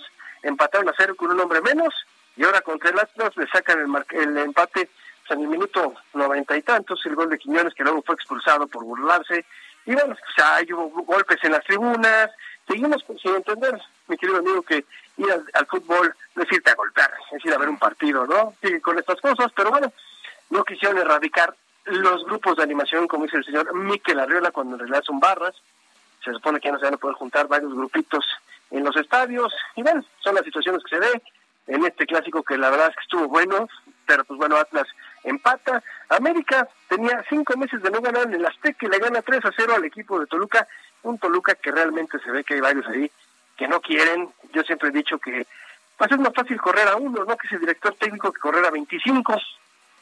Y entonces, pues, les da flojera, les pones a entrenar. Es, menos rollo administrativo, ¿no? Exactamente, es menos rollo, porque eso de las liquidaciones, ya sabes, es un problema. Y, pero aquí el problema es que se hacen camas, compadre. ¿Cuántos directores técnicos hemos visto que han cesado en este torneo? Porque los jugadores no quieren. Simplemente, cuando llega un entrenador que los pone a hacer las cosas como deben de ser, se molestan, se ponen de divas con lo que ganan. Mi hermano, con lo que gana un futbolista debe estar callado y haciendo lo que dice el entrenador. ¿Sabes qué, Roberto? Yo, yo, yo tengo la ligera sospecha que a Solari le hicieron eso. Ah, claro, claro, amigo. A Solari, a quién, a quién más te gusta, no te gusta también a Javier Aguirre, a, ahora sí que a este, ¿cómo se llama? A Nacho Ambriz lo están haciendo. ¿Tú ves, tú ves a jugar a Toluca. Oye, América no metía goles. En 18 minutos América iba 3 a 0 en favor. O sea, imagínate. O sea, esas cosas, y si alguien me dice que no se hacen camas en el fútbol mexicano, perdónenme, pero vean los partidos. O sea, Oye, Robert, hemos visto también ayúdame a entender lo que pasó en el derby, mano. En los tres minutos que nos quedan tenemos al, al Barça metiéndole 4-0 en, en, el Santiago Bernabéu al Real Madrid. Sí, pero nada más no jugó Benzema y Benzema pilar fundamental en el equipo de Carleto Ancelotti y no pudieron con el Barcelona y aguas, ¿eh? porque así empezaron las, las jetaturas. Cuando estuvo Johan Cruyff con el Dream Team también les ganó 4 a 0. Luego vino también ya Pep Guardiola y les ganaron 6 a 2, mi querido amigo. Ahora viene Xavi, ¿no? Y les mete cuatro goles en un partido que todo el mundo pensaba que iba a ganar el Real Madrid, por cómo estaba la tabla de posición. Barcelona cambió de entrenador, estaba Xavi, y pues lo vemos ahí poco a poco Xavi mostrándonos las cosas que quiere hacer con este Barcelona, tiene buenos jugadores, pero pues la verdad es que el Real Madrid su defensa central jugó pero espantoso, si no es por Courtois, no, pero si no es por Courtois, Sí, no, que sido goles, ¿eh? Sí, sí, sí. Sí, fácil, fácil. Yo creo que Alaba ahí se, casi casi está jugando su permanencia, porque sí tuvo unas, un regadero de cajeta en el área tremendo. Bueno, y Alaba que es de los mejores centrales que tiene el Real Madrid, ¿eh? después de que este hombre estuvo en el Bayern, un gran central, y lo vimos, y no, la verdad es que no, no está funcionando en el Real Madrid, y creo que pues el Real Madrid tiene que ver que onda Nacho también jugó, pero de terror, el partido este, en donde es el derby, el derby que se supone que es el derby más seguido a nivel mundial. Sí, el derby y el del otro lado, ¿cómo se llama? Este, el otro lateral. Dígame. Carvajal, ah, también que ah, estaba... Carvajal también. No, bueno, Vinicius que no hizo nada, si no está Benzema, Vinicius no sirve para nada, Luca Modric, la verdad es que les ganó la partida Xavi, parece que regresan esas épocas gloriosas de ese Barça, donde estaba Xavi, Iniesta, estaba también Lionel Messi, este equipo que era una planadora, pues está en la misma política que tiene este hombre, ¿no, Xavi? Se ve bien el Barcelona y que esperaban los refuerzos para el siguiente torneo, aunque no tienen dinero, amigo. Pues sí, ese es pequeño problema, pero bueno, la victoria moral ya se tiene. Roberto San Germán, gracias por este recorrido deportivo. Gracias a ti, mi querido Carlos, que tengas buen inicio de semana y buenas noches para todos. Igualmente, igualmente. Bueno, ya para despedirnos, eh, hoy 21 de marzo, alrededor de las 16.25 horas, esto es un comunicado que están haciendo sobre el, la explosión en el edificio L3, ahí en la FES Zaragoza. Eh, cuando trataron de controlar la fuga de gas, se ocasionó una explosión después de un incendio. Esta explosión generó daños en el edificio y en ventanales de eh, edificios aledaños. Ya el fuego fue sofocado y eh, pues al menos las actividades en el campus 2 de esta facultad van a ser suspendidas. Gracias por haber seguido Heraldo Radio. Mi nombre es Carlos Allende. Tengan buena tarde. Esto fue las noticias de la tarde con Jesús Martín Mendoza.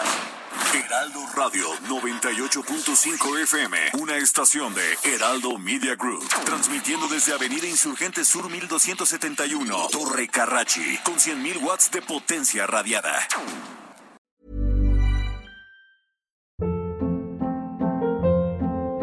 Hold up. What was that? Boring. No flavor. That was as bad as those leftovers you ate all week. Kiki Palmer here, and it's time to say hello to something fresh and guilt-free. Hello Fresh. Jazz up dinner with pecan-crusted chicken or garlic butter shrimp scampi. Now that's music to my mouth. Hello Fresh. Let's get this dinner party started. Discover all the delicious possibilities at hellofresh.com.